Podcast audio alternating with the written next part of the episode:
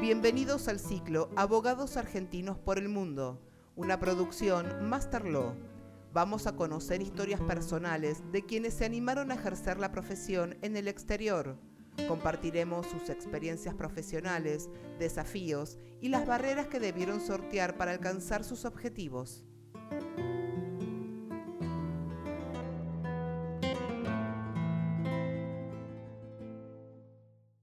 Bienvenidos a todos nuevamente a un nuevo ciclo de Abogados Argentinos por el Mundo. Hoy vamos a conversar con María del Rosario Peláez. María reside actualmente en Madrid y trabaja para la firma Amadeus como Payment Legal Counsel. ¿Cómo estás, María? Muy bien, por suerte, contenta de, estar aquí y de poder compartir esta, esta hora de la mañana en Argentina y tarde en Madrid. Excelente. Hasta el 2020 estabas en Córdoba, ahí en las sierras de Córdoba, disfrutando del clima de Córdoba, y hoy estás en Madrid. ¿Cómo fue esto? Bueno, eh, la verdad que siempre había querido tener una experiencia afuera eh, y por suerte, bueno, tengo la, doble nacionalidad española porque mi abuelo es de, nació en Asturias, en el norte de España. Así que, bueno, con, con ese beneficio fue que me quise aventurar en, venir a, Europa. En Madrid tengo familia, entonces por eso elegí esta ciudad. Y, sobre todo porque había venido hace tres años, bueno, siempre me había gustado mucho y creo que es una, ciudad que tiene muchísimas oportunidades. Pero bueno, eh, como nos pasa a muchos de los abogados, siempre está el miedo de que la carrera es muy, muy local. Entonces uno tiene miedo de cómo, de cómo le va a ir afuera, si va a poder conseguir trabajar de lo suyo, de qué se va a tratar toda la experiencia afuera. Entonces, como, como excusa, eh, no como excusa en realidad, un poco como por como primer paso fue mm, hacer la idea de hacer un posgrado, no quería hacer un máster porque todavía, bueno, recién, está, recién recibida, yo me recibí a finales del 2020, entonces quería hacer como un posgrado que me diera una perspectiva más internacional de la abogacía, yo el último año y medio en Córdoba había estado trabajando en una empresa de software en el área de legales, que era una empresa internacional, entonces también me había dado un poco de background de cómo era la abogacía in-house y sobre todo con una perspectiva más internacional y no, no, tan localista.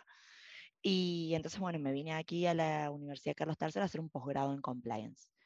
Y bueno, la verdad que venía dispuesto un poco al principio a, a trabajar de lo que surgiera realmente, porque dije, bueno, mientras voy haciendo el curso, eh, voy trabajando, y la verdad que desde el principio tuve la, la oportunidad de poder trabajar en, en, algo cercano a lo jurídico, al principio no tan jurídico, pero cercano. Trabajaba, trabajé como consultoria junior en una firma que, que estaba dentro de un despacho de abogados, que si bien se dedicaba al asesoramiento de empresas familiares, más en lo que es protocolo, que protocolo familiar que no es 100% solamente jurídico, sino que un poco también de, de gobierno de empresa y tal. Pero eso me permitió hacer como mi primera experiencia en Madrid y ya estando allí tuve la oportunidad de eh, empezar un proceso de selección en Amadeus IT Group, que es una empresa multinacional de aquí de España.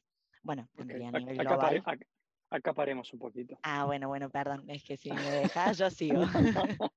Acá paremos un poquito. A ver. Vos tenías el pasaporte de la Comunidad Económica Europea, Exactamente. nieta de español, y de pronto dijiste, bueno, a ver, tengo esta herramienta que no quiero desaprovecharla, porque esto me permite poder desembarcar en Europa. Y dijiste, me voy a aventurar, esa fue la palabra que utilizaste. Exactamente. ir a España, ¿no es cierto?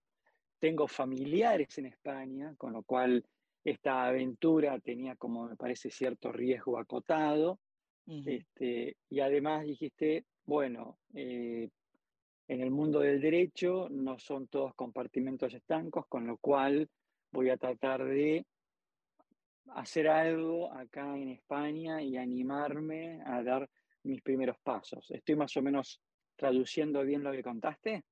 Exactamente, sí, sí, fue literalmente de esa forma. Bien, bien. Con lo cual, en esta decisión que vos tomaste de eh, Ezeiza este, Barajas, em, ¿tuvo mucho que ver el hecho de tener justamente pasaporte de la comunidad económica? Y bueno, la verdad que sí, porque te, te, facilita un montón el tema, el tema laboral.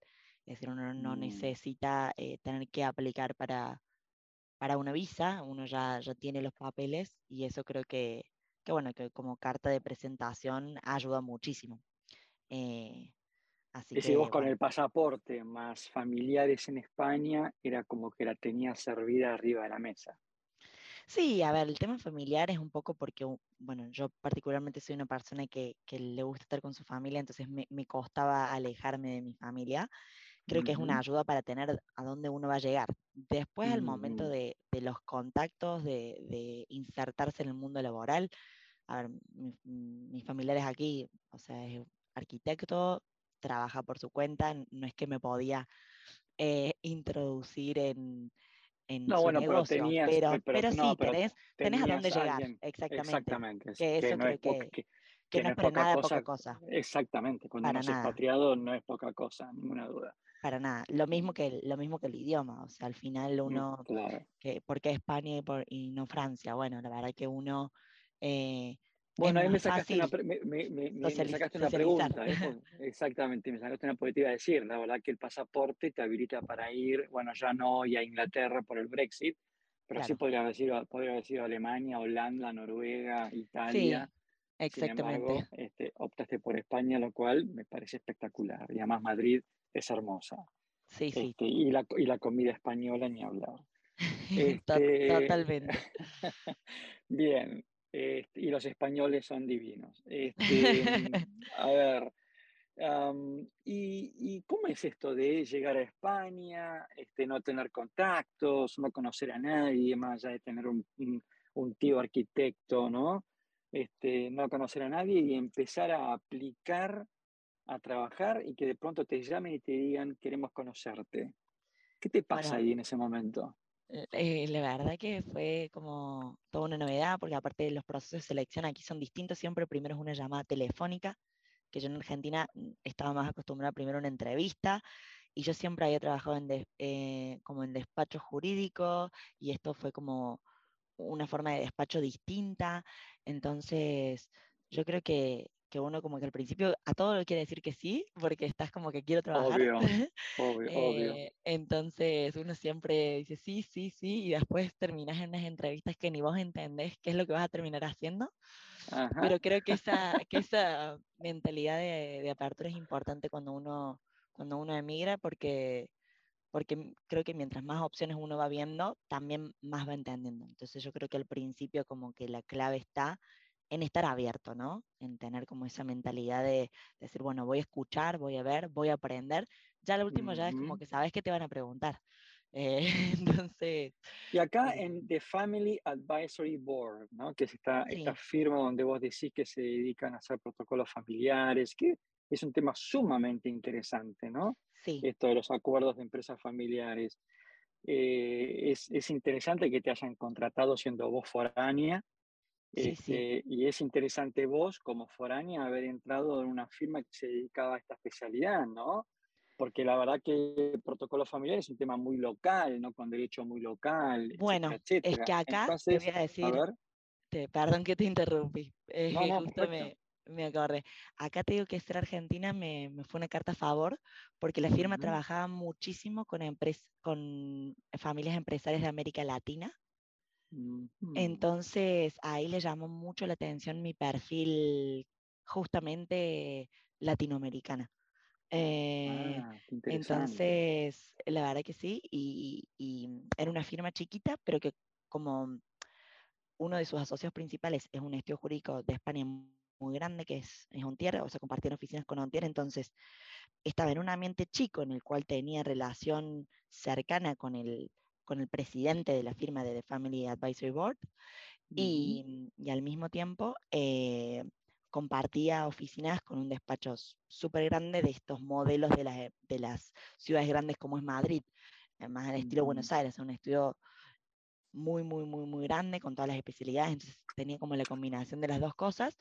Y al mismo tiempo, em, esto que vos decís, que no me sentía que estaba asesorando eh, a empresas que eran 100% españolas, tenían mucho de la cultura latina y del tema, acá como decías vos, que es muy interesante el tema de las, de las familias, porque las familias latinoamericanas tenemos como este tema que queremos que todos estemos, que todos trabajemos, que, que, la, que la, familia continúe el negocio. Entonces, entender esa idiosincrasia, eh, la verdad que era como importante al momento de tener las reuniones con, con las familias empresarias.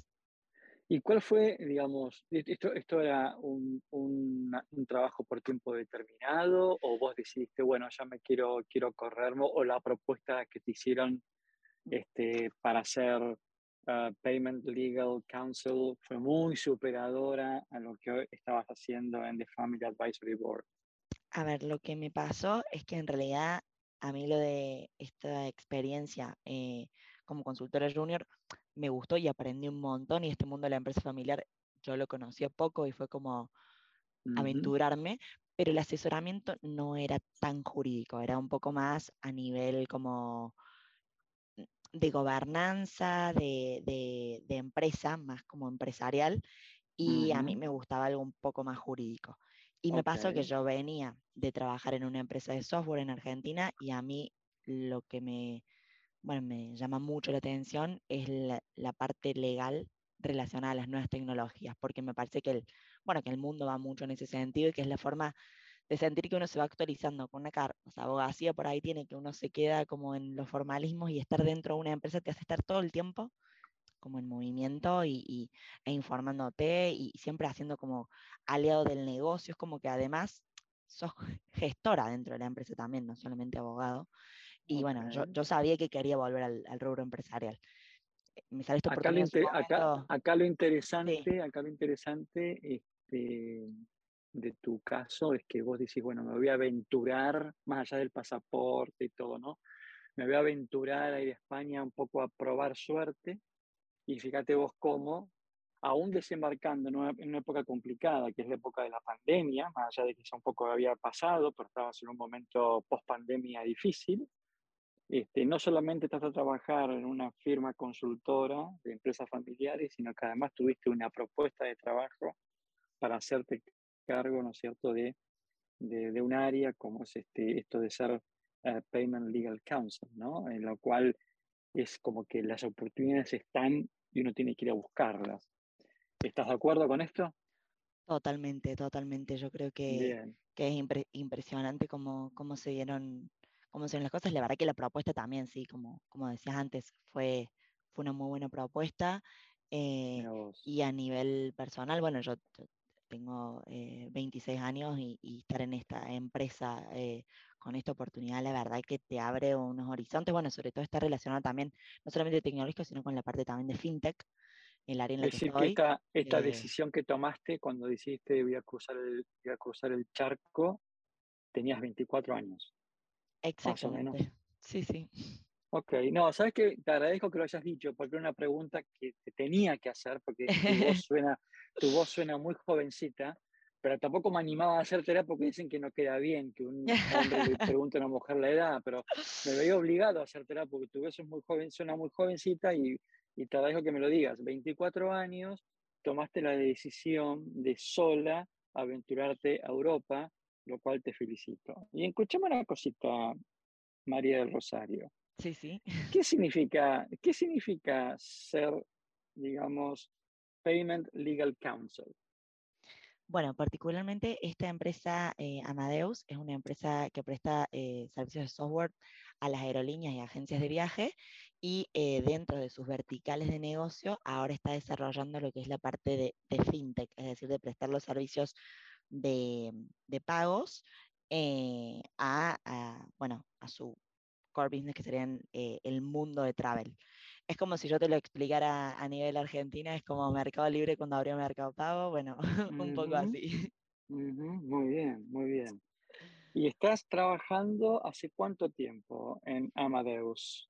Desde finales de marzo. O sea, ya vamos ocho meses. Bien, bien. Así que todavía estamos en, todavía estamos en la etapa final del periodo de aprendizaje, ¿puede ser? No, y la verdad que en esta empresa creo que nunca se acaba el periodo de aprendizaje. Muy bien, muy bien. Y escúchame, ¿y, tu equipo, la gente con la que interactúas, son todos españoles o, o tienes una experiencia un poco más heterogénea? Bueno, es que eso es lo que me, lo que me encantó de la empresa. Eh, a ver, mi equipo puntualmente en, en Payments son casi todos españoles eh, y, un, bueno, y tenemos eh, también dos ingleses, pero la empresa en sí es súper, súper, súper heterogénea en cuanto a nacionalidades que trabajan aquí. Mucho europeo en general, no, no tanto de Latinoamérica, eh, sobre todo en legales, o sea, por lo menos basados aquí en Madrid. Después la empresa tiene sedes por todo el mundo, pero aquí en Madrid, eh, bueno, de todo un poco. Y, y de hecho, el, el, idioma hay gente que uno va a almorzar y, te habla en inglés, no habla en español. O sea, por más que uno está acá en Madrid, eh, los almuerzos pueden ser en inglés también, ¿no?